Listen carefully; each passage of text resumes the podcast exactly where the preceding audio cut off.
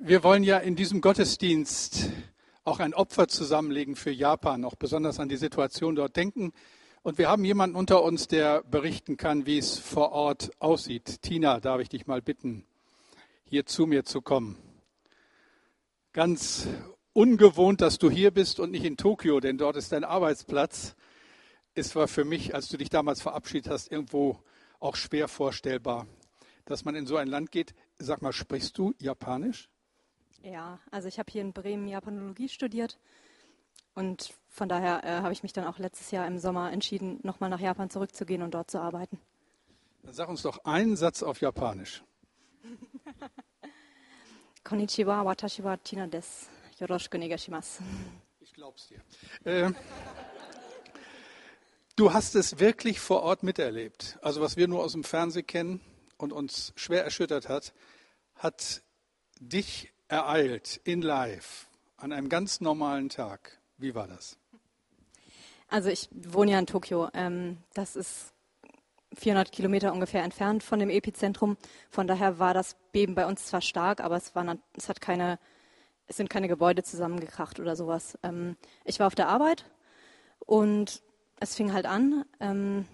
Und wir hatten auch zwei Tage vorher schon mal ein größeres Beben. Von daher war das jetzt erstmal nichts Ungewöhnliches, aber es dauerte dann halt relativ lange. Also es waren bestimmt so zwei Minuten. Ähm, ja, irgendwann fingen halt an, die Bücher irgendwie runterzufallen und die Laptops bewegten sich so langsam auf die Tischkante zu ähm, und wir haben sie wieder zurückgeschoben. Und ähm, ja, als es aufhörte, sind wir dann erstmal auf die Straße gegangen und ähm, haben halt geguckt. Ähm, und für mich war es das stärkste Beben, was ich jemals erlebt habe, aber ich habe auch noch nicht sofort begriffen, was da eigentlich los ist. Also es war dann eigentlich erst, als meine japanischen Kollegen sagten, oh, sowas haben sie noch nie erlebt, dass ich dachte, oh, oh, äh, jetzt ist wirklich was passiert. Ähm, danach kam später noch mal ein zweites Beben. Ähm, da war ich draußen auf der Straße und da konnte man dann halt sehen, wie sich die Hochhäuser hin und her bewegt haben. Und das war für mich ziemlich krass. Also sowas habe ich noch nie erlebt und das fand ich auch ziemlich unheimlich. Wir bekommen so mit, dass im Gegensatz zu unserer Mentalität, wo man bei einem solchen Unglück sicherlich anders reagieren würde, die Japaner selten gefasst reagieren. Ist das Fassade oder sind die so? Also ich glaube, sie sind so. Ähm, ich fand es sehr angenehm, dort zu sein, weil die Menschen halt nicht in Panik ausgebrochen sind. Ähm, natürlich haben die Angst, genauso wie wir auch. Ähm, und gerade wenn ich jetzt von meinen Freunden oder so E-Mails bekomme, die machen sich Sorgen. Also natürlich um die Sache mit dem, ja, mit dem Kernkraftwerk, auch um ihre Wirtschaft. Ähm, und das Mitgefühl mit den Opfern und deren Familien ist natürlich auch groß.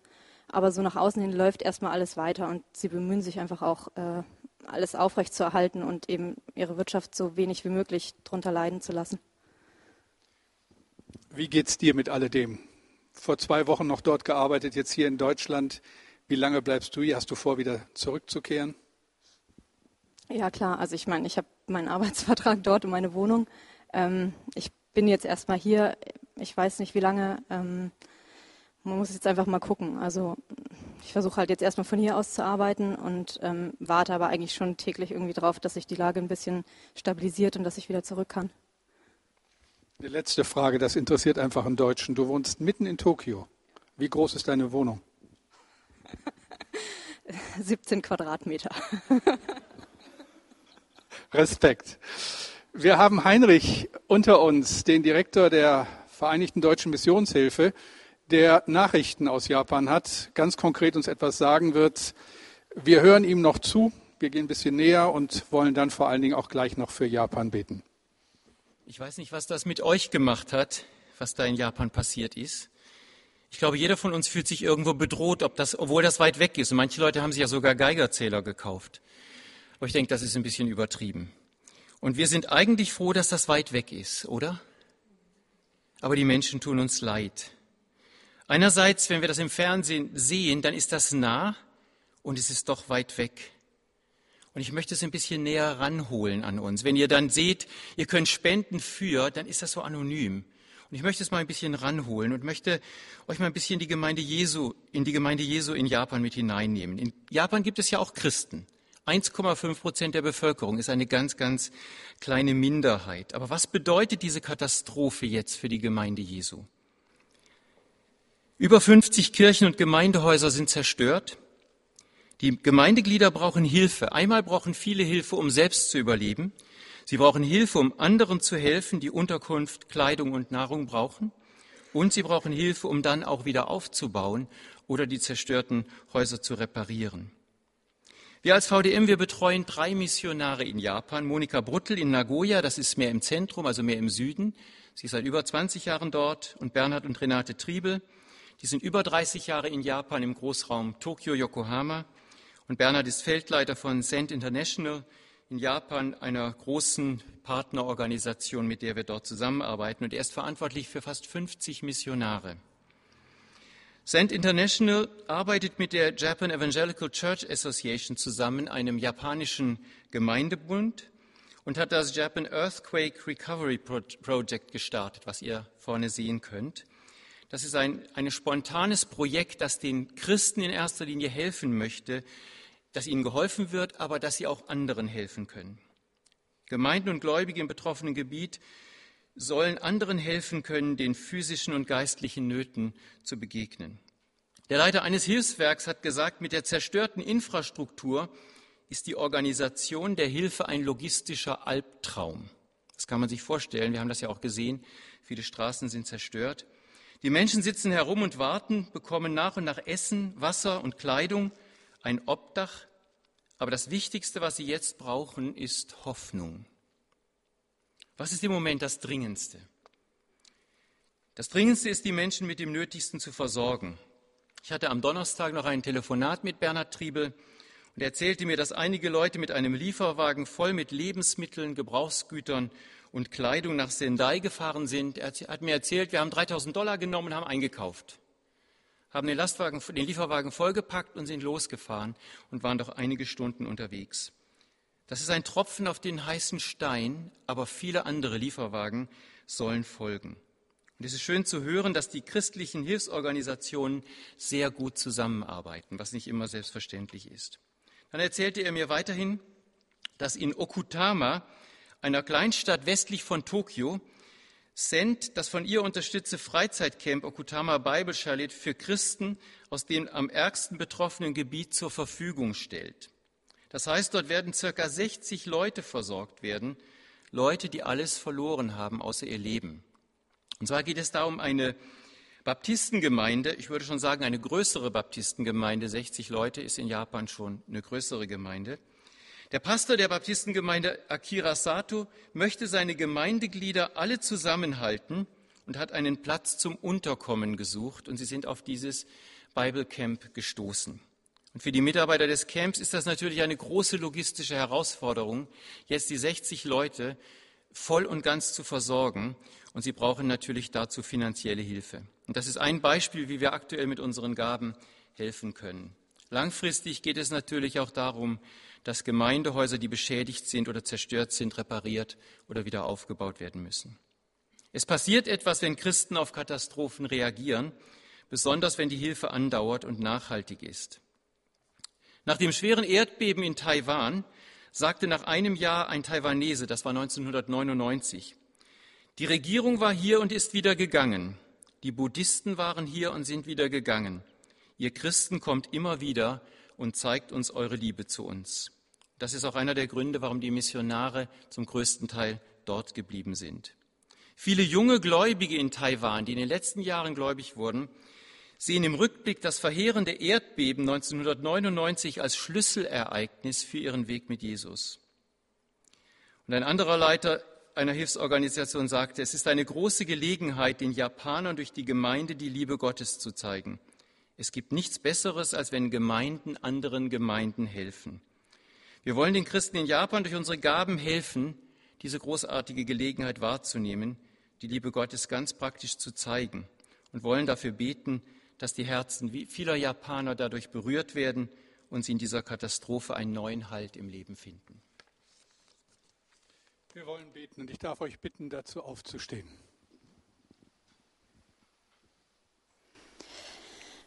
Vater im Himmel, du siehst die Situation der Menschen in Japan ähm, in den letzten zwei Wochen und auch wie es jetzt immer noch ist. Ähm, Vater, ich möchte dich bitten für ja, für die Opfer und ihren Angehörigen, dass du die Familien tröstest und dass du Versorgung zukommen lässt, dort, wo es am nötigsten gebraucht wird, genau das, was die Menschen brauchen.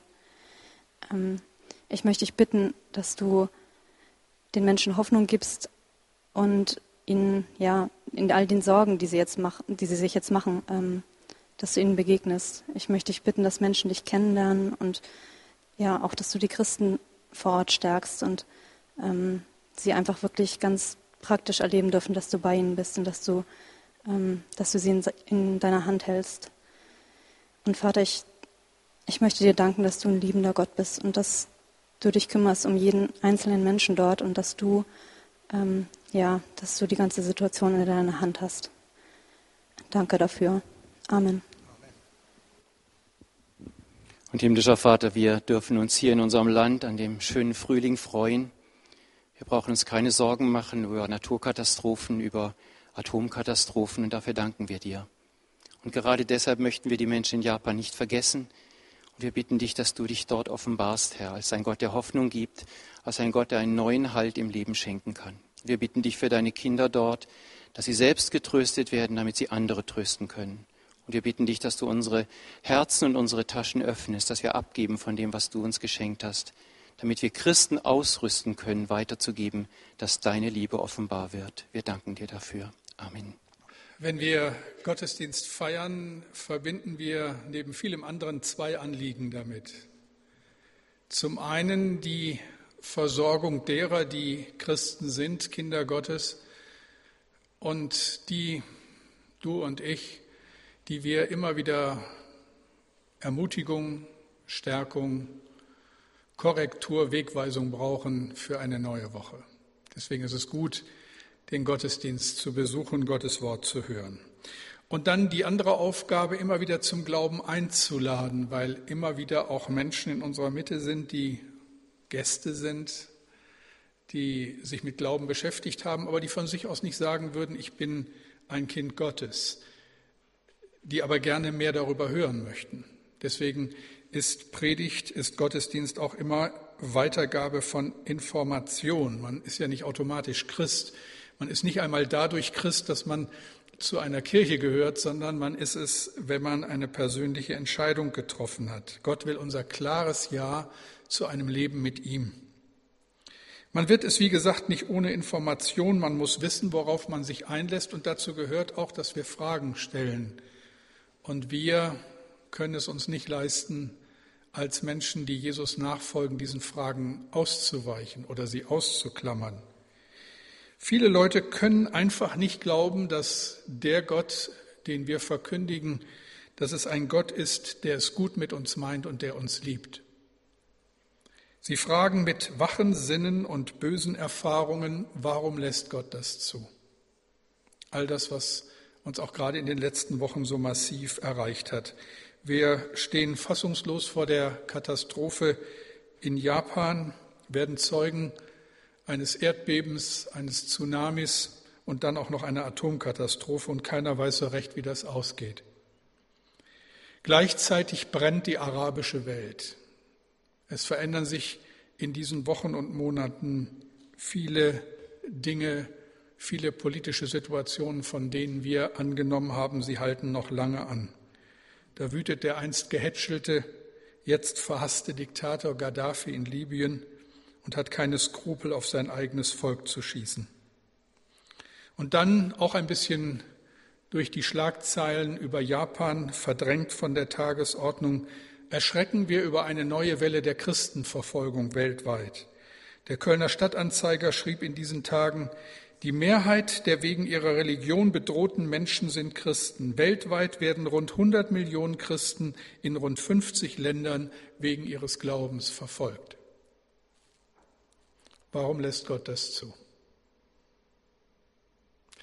Vor 2900 Jahren hat ein jüdischer König diese Frage gestellt, sehr offen, wie ich finde, und ich lese euch das vor. Dieser König war Salomo und er schreibt in Prediger 8, Vers 10 bis 17. Ich sah, wie Menschen, die von Gott nichts wissen wollten, in Ehren begraben wurden, während man andere, die Gott gehorchten, aus der Nähe des Heiligtums vertrieb und sie vergaß in der Stadt. Auch das ist sinnlos. Die Verbrecher werden nicht schnell genug bestraft und das verführt viele dazu, Böses zu tun. Manch einer hat schon hundert Verbrechen begangen und lebt immer noch. Ja, auch ich weiß, wer Gott ehrt und ihm gehorcht, dem geht es gut. Wer Gott missachtet, muss die Folgen tragen. Er verschwindet so plötzlich wie ein Schatten, weil er keine Ehrfurcht hat vor Gott. Und trotzdem geschieht so viel Sinnloses auf der Welt. Da geht es rechtschaffenden Menschen so schlecht, wie es den Gottlosen gehen sollte. Und da haben Gottlose ein so schönes Leben, als hätten sie Gottes Gebote befolgt. Das ist völlig sinnlos. Darum rühme ich die Freude, denn es gibt für den Menschen nichts Besseres auf der Welt, als zu essen und zu trinken und sich zu freuen. Das wird ihn bei seiner Mühe begleiten, das kurze Leben hindurch, das Gott ihm gegeben hat. Ich bemühte mich, die Weisheit kennenzulernen und das Tun und Treiben auf dieser Welt zu verstehen, doch ich musste einsehen, was Gott tut und auf der Welt geschehen lässt, kann der Mensch nicht vollständig begreifen, selbst wenn er sich Tag und Nacht keinen Schlaf gönnt. So sehr er sich auch anstrengt, alles zu erforschen, er wird es nicht ergründen. Und wenn ein weiser Mensch behauptet, er könne das alles verstehen, dann irrt er sich. Ich bete. Vater im Himmel, danke, dass wir über solche Fragen nachdenken dürfen und dem auch nicht ausweichen müssen. Aber jetzt hilf, hilf zum Hören und zum Reden. Bitte öffne meinen Mund, dass er deinen Ruhm verkündigt. Amen. Ihr erinnert euch sicherlich an die Nachrichten der letzten Woche.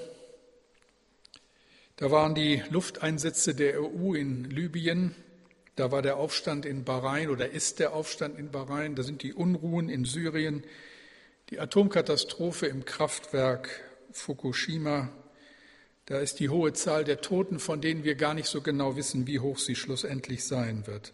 Von Haiti, Neuseeland, Australien redet keiner mehr. Das ist schon wieder Nachricht von gestern, wenn auch noch vor Ort mächtig damit gekämpft wird und noch vieles zu tun ist. Dafür hat aber eine andere Schlagzeile den Wochenanfang mit bestimmt und ehrlich, erst habe ich gedacht, ich bin im falschen Film. Ich habe so gedacht, das ist der endgültige Niedergang deutscher Nachrichtenkultur. Knut der Eisbär ist tot. Die Bildzeitung schrieb, auch Berlins regierender Bürgermeister Klaus Wowereit ist geschockt. Das ist entsetzlich. Wir alle hatten ihn ins Herz geschlossen. Er war der Star des Berliner Zoos. Ich habe gedacht, das kann irgendwie jetzt nicht sein. Also irgendwas stimmt hier nicht mehr.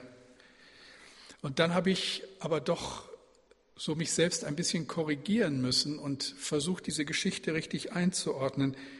Ich denke, das ist eine Art, mit dem Elend in dieser Welt umzugehen. Man trauert über einen Eisbären und blendet damit all die namenlose Not in dieser Welt aus. Eine Not, die uns ja hilflos macht. Eine Not, die Menschen wütend macht und sie fragen lässt, warum lässt Gott das zu? Warum sterben die Herren Mubarak, Gaddafi, Ben Ali, Osama bin Laden, und wie sie alle heißen, nicht in jungen Jahren. Warum werden die Kerle so alt? Salomo schrieb einst, die Verbrecher werden nicht schnell genug bestraft und das verführt viele dazu, Böses zu tun. Manch einer hat schon hundert Verbrechen begangen und lebt immer noch. Nicht zu verstehen. Und diese Fragen können einen richtig quälen. Warum lässt Gott das zu? Wo ist er in all dem Elend auf dieser Welt? Warum müssen die einen die Last kranker Kinder tragen und die anderen wissen nichts davon? Warum fallen Flugzeuge vom Himmel und rollen Lawinen ins Tal? So viel Leid im Leben so vieler Menschen und ich möchte wetten, auch eine gehörige Portion in deinem und meinem Leben. In Anlehnung an ein bekanntes Kirchenlied hat der Liedermacher Siegfried Fietz einmal gesagt, wo ist denn der Gott, der alles so herrlich regiert? Ganz viele Fragen, viele mögliche Antworten, auf die ich gar nicht alle eingehen kann, aber so ein paar Grundgedanken. Ich denke, die radikalste Antwort auf diese Frage, warum lässt Gott das zu, warum lässt er das Leid zu, überhaupt die Frage nach dem Leid, ist die Antwort der Atheisten. Es gibt keinen Gott. Der Himmel ist leer, also braucht ihr euch auch nicht aufzuregen. Wir sind alleine im Universum und alles, hat keinen Sinn. Salomo schrieb dazu, ich sah, wie die Menschen, die von Gott nichts wissen wollten, in Ehren begraben wurden, während man andere, die Gott gehorchten, aus der Nähe des Heiligtums vertrieb und sie vergaß in der Stadt. Auch das ist sinnlos. Alles sinnlos, der Himmel ist leer. Gibt es keinen Gott? Wie schnell sagen Menschen, gerade Menschen in unserer Zeit, wir sind Atheisten, wir glauben an gar nichts, schon gar nicht an einen persönlichen Gott. Da muss ich immer wieder fragen und habe es oft genug getan im Gespräch, weißt du, wissen Sie, was Sie da sagen? Wenn Gott wirklich tot ist, wenn es ihn nicht gibt, dann bedeutet das, über uns, neben uns und unter uns ist nichts. Wir sind allein, völlig allein untereinander. Und ich wage mal zu behaupten, das ist der schrecklichste Gedanke, den es überhaupt geben kann. Wir Menschen unter uns ohne Hilfe von außen. Die alten Lateiner haben gesagt, Homo homini lupus est. Der Mensch ist des Menschen Wolf. Was das bedeutet, erfahren wir jeden Tag in den Tagesthemen. Ist der Atheismus die Antwort auf das Leid, erklärt eine Gott ist tot Philosophie unsere Welt? Bezeichnenderweise war es ein Naturwissenschaftler, Professor Wilder Smith, der uns Studenten in Basel immer wieder sagte, ein Blick auf das Universum sollte für jeden Menschen von halbwegs gesicherter Intelligenz genügen, um von der Existenz Gottes überzeugt zu sein. Der Apostel Paulus schreibt im Römerbrief Römer 1, Vers 20, Gott ist zwar unsichtbar, doch an seinen Werken der Schöpfung haben die Menschen seit jeher seine göttliche Macht und Größe sehen und erfahren können. Deshalb kann sich niemand damit entschuldigen, dass er von Gott nichts gewusst hat. Also, das wird deutlich.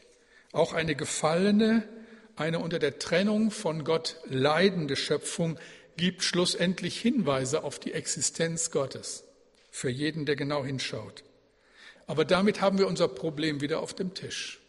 Wenn Gott existiert, wenn er wirklich da ist, warum lässt er das alles zu? Die Antwort auf diese Frage ist nicht leicht und ich kann es mir auch nicht leicht machen. Und ich muss auch zugestehen, ganz deutlich sagen, dass Fragen bleiben, die wir nicht beantworten können. Als wir immer mehr von dem Erdbeben in Japan gehört haben, von dem schrecklichen Tsunami und seiner unvorstellbaren Gewalt. Die Wellen sollen bis 27 Meter hoch gewesen sein. Da stand am Mittwoch in der Losung folgender Vers, Jesaja 26, 9. Wenn deine Gerichte über die Erde gehen, so lernen die Bewohner des Erdkreises Gerechtigkeit. Wisst ihr, darüber werde ich nicht predigen. Das ist mir zu hoch. Dahinter verbergen sich Geheimnisse im Handeln Gottes, die wir nur erahnen können, aber die mir nicht über die Lippen kommen. Salomo, dessen Weisheit in der Antike gerühmt wurde, schreibt zu Recht, und wenn ein weiser Mensch behauptet, er könne das alles verstehen, dann irrt er. Also bleibt nur die Frage, Gott, warum lässt du das zu? In diesem Falle sind wir die Richter und er der Angeklagte. Wir stellen die Fragen. Gott verantworte dich. Was hast du getan? Und hier spätestens muss uns klar sein, dass das so nicht geht. Die Frage, wie kann Gott das zulassen, beinhaltet ja die Vorstellung einer Gerichtsverhandlung. Ich oder du, wir sitzen auf dem Richterstuhl und auf der Anklagebank sitzt der allmächtige Gott. Angeklagter Gott, Sie haben alles verdorben. Was sagen Sie dazu? Glauben wir im Ernst, dass das möglich ist? Pfarrer Wilhelm Busch berichtet von einem, in einem seiner Bücher von einem denkwürdigen Erlebnis, für die, den dieser Name nichts mehr sagt. Nicht der Wilhelm Busch, der die lustigen Zeichnungen da gemacht hat, sondern Wilhelm Busch, der Pfarrer, der Jugendpfarrer aus Essen, später ein bekannter Redner, Prediger. Viele, viele Menschen sind durch seinen Dienst Christen geworden, hat eine Reihe von Büchern geschrieben, nach wie vor lesenswert und in diesen Büchern berichtet er vieles von dem, was er erlebt hat. Und eins dieser denkwürdigen Erlebnisse, Erlebnisse war folgendes. Er war unterwegs in Essen, wo die Bergarbeiter streikten. An einer Straßenecke stand auf einer Seifenkiste ein Mann und hielt eine flammende Rede über Gott und die Welt. Und etwa 100 Männer hörten zu, die hatten ja Zeit, weil gestreikt wurde. Als der Mann Pfarrer Busch sah, rief er, ach, da ist ja so eine schwarze Drossel, kommen Sie doch mal her. Und wer Busch kannte, der weiß, dass er zu einer solchen Einladung nie Nein sagen konnte. Also er ging hin und der Mann schrie, wenn ich am Ende der Zeiten vor Gottes Thron stehe, dann werde ich zu ihm sagen, Gott, du hast zugelassen, dass Kinder verhungert sind und andere immer amüsieren sich und wissen nicht, wohin mit ihrem Geld. Du hast zugelassen, dass Tausende von Menschen auf den Schlachtfeldern zerrissen wurden. Du hast zugelassen, dass Männer sich besaufen und ihre Frauen misshandeln. Und dann zählt er alles so auf, was man an so einer Stelle sagt und brüllte zum Schluss. Und dann will ich sagen, hinweg mit dir, Gott. An dieser Stelle brüllte auch Busch, ja, weg mit diesem Gott. Der Mann war leicht verblüfft und fragte, aber äh, Sie sind doch Pfarrer, oder? Busch forderte den Mann auf, von der Kiste runterzukommen, stellte sich selbst auf die Kiste und sagte, der Gott, dem du sagen kannst, er soll sich verziehen, den Gott gibt es nicht, also weg mit ihm. Aber am Ende deines Lebens wirst du vor Gott stehen und du wirst ihm auf tausend Fragen nicht eine Antwort geben können. Und dann könnte es sein, dass er zu dir sagt, hinweg mit dir. Wenn Gott Gott ist, dann ist er allmächtig und souverän und dann ist er nicht anklagbar. Wir können um Erklärungen bitten, aber nicht um mehr.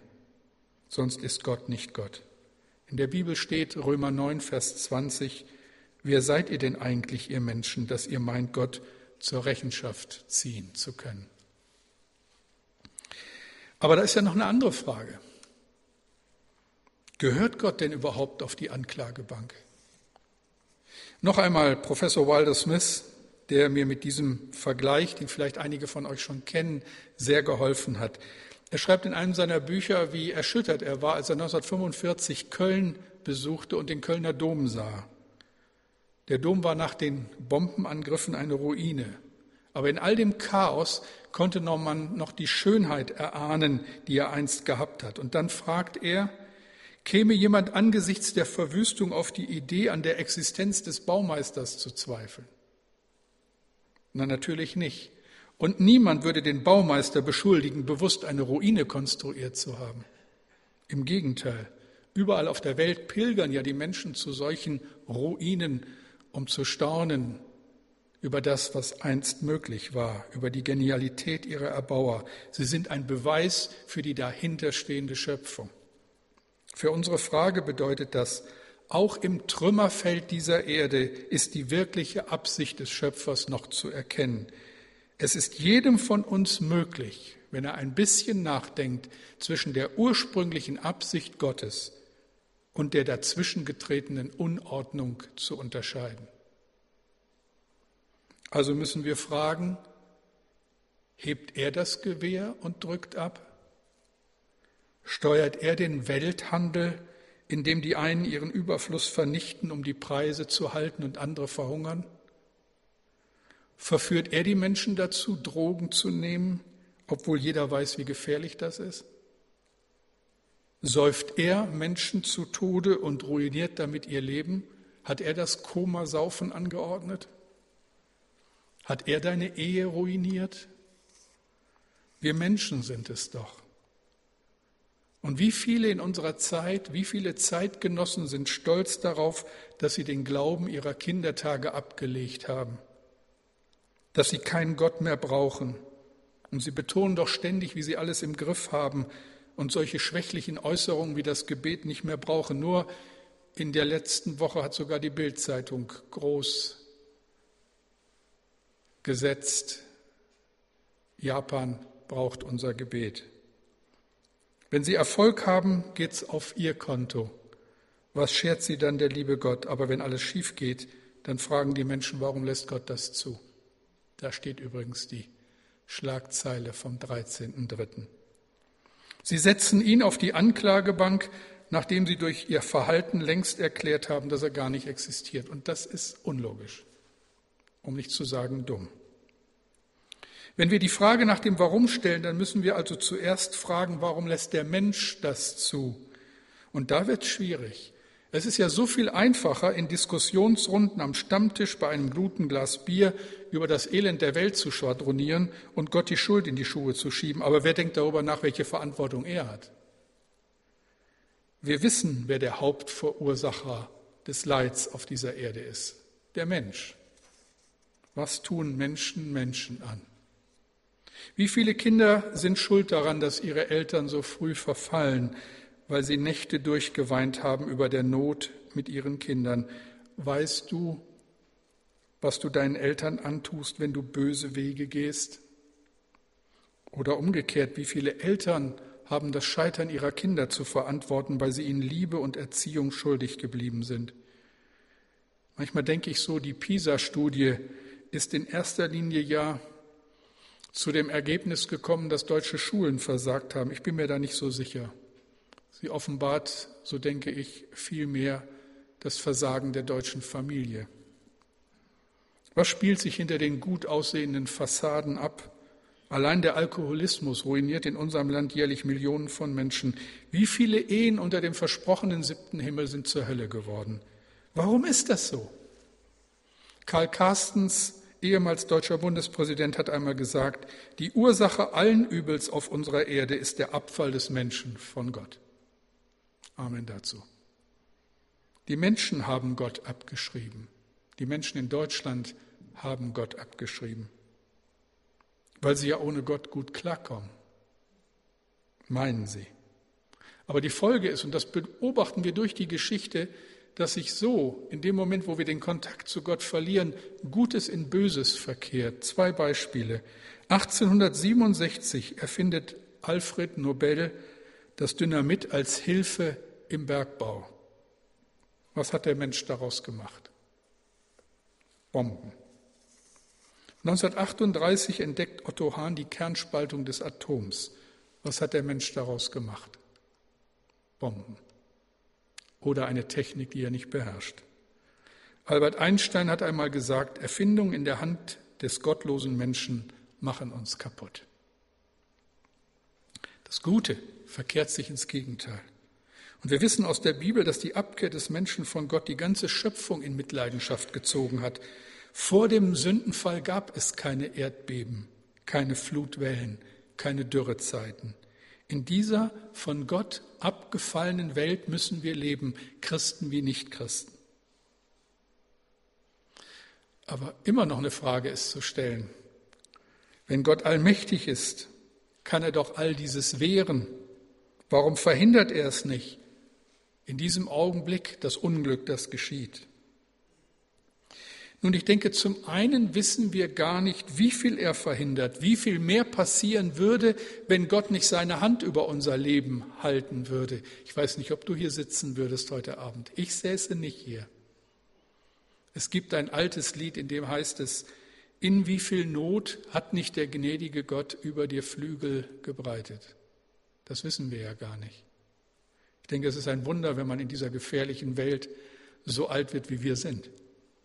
Wenn ich so ein kleines Menschenkind sehe, wir haben ja im Moment wieder so einen richtigen Boom an Neugeborenen, dann ist es für mich ein Wunder, dass es groß wird, dass es wächst, irgendwann selber laufen kann. In wie viel Not hat nicht der gnädige Gott über dir Flügel gebreitet? Und zum anderen, warum verhindert Gott nicht? Kommt jetzt eine Antwort, die seltsam klingen mag. Es hat etwas mit Liebe zu tun. Schon verrückt. Aber das muss ich euch erklären. Es hängt damit zusammen, dass Gott uns vor aller anderen Schöpfung als Personen geschaffen hat. Das unterscheidet uns von der gesamten Schöpfung. Wir sind Personen, ihm wirkliches Gegenüber. Insoweit stimmt das eben, was ganz am Anfang der Bibel steht. Wir sind geschaffen nach seinem Bild. Das sind nur wir, nicht die Tiere, nicht die Pflanzen nur wir. Und das unterscheidet uns von der ganzen Schöpfung. Aber Gott hätte uns doch auch anders schaffen können, mit ein bisschen mehr Verstand, mit so einer Bremse da oben drin, dass wir nicht Dinge tun, die uns schaden, mit Instinkten, mit einer Art, gegen die wir gar nichts können, die automatisch Schöpfung und andere bewahren würde, schützen würde. So wie R2D2 aus Star Wars. Der funktioniert wenigstens. Gott hätte uns so schaffen können, perfekte Lebewesen in einer perfekten Welt. Huxleys schöne neue Welt lässt grüßen. Je nach Bedarf werden wir entkorkt, so wie wir gerade benötigt werden. Warum hat er es nicht so gemacht? Weil wir dann keine Personen wären. Dann wären wir Androiden oder Roboter oder was weiß ich, aber kein wirkliches Gegenüber. Mal ein Beispiel, mal auf die Frauen zugeschnitten heute Abend. Ihr Frauen, ihr Frauen. Wer von euch, ja genau, da schubst jemand den Mann an, hört zu. Ihr Frauen, wer von euch träumt nicht hin und wieder von dem perfekten Ehemann? Stell dir vor, du könntest dir einen bestellen im Katalog maßgefertigt, nach deinen, das amüsiert die Damen, äh, das merke ich, also maßgefertigt nach deinen Vorstellungen, programmiert, programmiert. Er redet mit dir, wann immer du willst. Schon das ist eine wahnsinnige Vorstellung, aber anderes Thema. Er ist geliebter, zeitlos schön, Vater deiner Kinder und verdient so viel, dass du shoppen kannst, wann immer du willst. Er funktioniert perfekt geschaffen nach deinen Wünschen. Stell dir das mal vor. Schön? Vielleicht eine Woche. Aber länger hältst du das nicht aus. Warum? Weil es nur eine Maschine ist, programmiert. Aber Liebe lässt sich nicht programmieren. Das ist der Punkt. Auf Liebe musst du dich einlassen oder du bist alleine. Liebe ist immer freiwillig. Und ganz vorsichtig ausgedrückt, wenn Gott uns nicht die Freiheit gegeben hätte, auch Nein zu sagen, hätte er uns nicht erschaffen. Darin liegt das Wagnis Gottes in der Schöpfung. Dann hätte die Schöpfung mit den Tieren aufgehört und Gott hätte sich vielleicht noch ein sehr aufwendiges, sehr schönes Spielzeug geschaffen. Aber ein Spielzeug, ihr Lieben, liebt man nicht, nicht wirklich. Für ein Spielzeug stirbt man nicht. Einem Spielzeug sagt man nicht, ich habe dich je und je geliebt, darum will ich dich zu mir ziehen aus lauter Güte. Zu einem Spielzeug sagt man auch nicht, ich will mich mit dir verloben in Ewigkeit. Indem Gott uns Freiheit gab, als eigenständige Persönlichkeiten Ja und Nein zu sagen, ging er das Risiko ein, dass wir Nein sagen, mit all den Folgen, die wir heute sehen und mit denen wir leben müssen. Aber er hatte keine andere Wahl, sonst gäbe es uns nicht. Liebe lässt sich nicht erzwingen, Liebe ist immer freiwillig. Also ein letztes Mal diese Frage, die uns heute Abend nicht loslässt, warum lässt Gott das zu? Kommen wir noch einmal in diesen Gerichtssaal, in diese Situation. Wir sind am Ende der Zeiten und vor dem Thron Gottes haben sich Millionen und Abermillionen Menschen versammelt. Und in ihren Reihen wird heftig diskutiert. Was versteht der schon vom Leid? Hat er jemals leiden müssen? So fragt eine Frau, die ihr Kind verloren hat. Ein schmaler, dunkelhaariger Mann schiebt sein Hemd hoch und zeigt stumm auf die Tätowierung, die sie ihm in Auschwitz verpasst haben. Ein anderer bekennt bitter, betrogen haben sie mich, den Richter haben sie gekauft, unschuldig bin ich ins Gefängnis gewandert. Gott wird angeklagt und sie kommen zu einem Urteil. Er soll das alles erleiden, was sie selbst erlitten haben. Ein feiger Richter soll ihm den Prozess machen. Aufgrund falscher Anschuldigen soll er verurteilt werden. Er soll gefoltert und verspottet werden und schließlich grausam sterben und das in aller Öffentlichkeit. Und alle sollen es sehen und ihn verhöhnen. Als sie ihren Urteilsspruch gefällt haben, wird es auf einmal ganz still vor dem Thron Gottes. Plötzlich weiß jeder, um was es hier geht. Allen ist mit einem Schlag klar, die Strafe hat Gott ja längst auf sich genommen. Das Urteil hat er ja längst getragen und es ist nicht einmal wegen ihm, sondern wegen uns. Der Prophet Jesaja schreibt im Alten Testament, Jesaja 53, 3 und 4, Für wahr er trug unsere Krankheit und lud auf sich unsere Schmerzen. Wir aber hielten ihn für den, der geplagt und von Gott geschlagen und gemartert wäre. Aber er ist um unserer Missetat willen verwundet und um unserer Sünde willen zerschlagen. Die Strafe liegt auf ihm, auf dass wir Frieden hätten, und durch seine Wunden sind wir geheilt. Wir sind schuld. Nicht Gott, aber Gott hat sein Leben für uns gelassen. Der Abfall des Menschen hat weitreichende Folgen bis hinein in die Schöpfung. Die Bibel spricht davon, dass diese Welt, einschließlich ihrer Natur, eine gefallene Welt ist, die auf Erlösung wartet. Jesus hat die Strafe getragen, damit das nicht in Ewigkeit so weitergeht.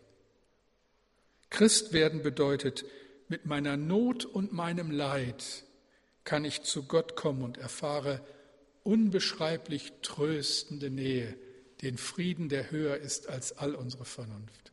Immer wieder. Herbert Sack war Soldat in Stalingrad, nicht freiwillig eingezogen wie tausende anderer in seinem Alter damals. Im Kessel von Stalingrad ist er gestorben und hat kurz vorher ein Lied geschrieben, das uns erhalten geblieben ist, Erscheinen meines Gottes Wege. Und in der zweiten Strophe heißt es, wenn über ungelösten Fragen mein Herz verzweiflungsvoll erbebt, an Gottes Liebe will verzagen, weil sich der Unverstand erhebt, dann darf ich all mein müdes Sehnen in Gottes Rechte legen sacht und leise sprechen unter Tränen, dass Gott nie einen Fehler macht. Wir leben in einer gefallenen Welt. Noch herrschen Krankheit, Not und Tod. Aber Gott kennen bedeutet, ich bin nicht allein. Und ich habe eine ewige Zukunft. Gott sieht mich, hört mich, er hört mein Gebet. Ich muss diese eine Frage dann doch noch stellen. Kannst du das beten? Hast du diesen Frieden? Wenn nicht, dann lade ich dich ein, diesen Frieden für dich in Anspruch zu nehmen, Kind Gottes zu werden, denn darum geht's. Dass man in all den Unsicherheiten, in der ganzen Verunsicherung dieser Zeit an dem einen festhält, der unser Friede ist, Jesus, der alles getan hat. Hör auf, die Schuld Gott zuzuschieben und fang an, ihm zu gehorchen. Vertrau Jesus dein Leben an. Immer wieder neu. Das gilt denen, die lange schon Christen sind, an jedem neuen Tag. Und das gilt natürlich auch denen, die vor einer, so, vor einer solchen Entscheidung stehen. Ich will gleich noch mit uns beten, dir auch ein Gebet anbieten, dass du innerlich mitsprechen kannst, aber erst hören wir ein Lied von euch. Wir beten. Herr, danke, dass wir so etwas singen dürfen, so etwas hören können und dass das alles beschreibt, was unsere Beziehung zu dir ausmacht. Du hast dich hingegeben, damit wir leben können. Ich bitte dich für deine Kinder hier in diesem Raum, in diesem Abendgottesdienst, dass du sie schützt in der neuen Woche, bei ihnen bist, sie fröhlich ihren Weg gehen lässt, im Vertrauen auf dich und dass wir alle Zeit fragen, was du willst. Und ich möchte dich für diejenigen bitten, denen das nicht so klar ist, weiß nicht, wie es so um jeden bestellt ist, der heute Abend hier sitzt. Herr, du weißt es und du siehst unser Herz. Aber danke, dass wir kommen dürfen und dass du uns einlädst zu kommen jetzt, dass wir das gar nicht auf die lange Bank schieben müssen. Und ich danke dir, dass ich einladen darf zu dir. Ich werde jetzt ein Gebet sprechen und wenn Sie, wenn du in dieser Lage bist, dass du merkst, das ist mein Wunsch, diesem Gott nachzufolgen, dann sprich dieses Gebet innerlich mit und Gott hört das und nimmt das sehr ernst. Ich danke dir, Jesus, dass du zu meinem Herzen gesprochen hast. Ich danke dir, dass mir das immer klarer wird. Ich will dir gehören in Zeit und Ewigkeit. Bitte vergib mir meine Schuld und nimm mich als dein Kind an. Dir will ich gehören in dieser Zeit und alle Zeit in Ewigkeit. Danke, danke, dass du mich eingeladen hast zu kommen und dass ich jetzt kommen darf. Danke, du großer Gott. Danke, dass du auch mein Vater bist. Amen.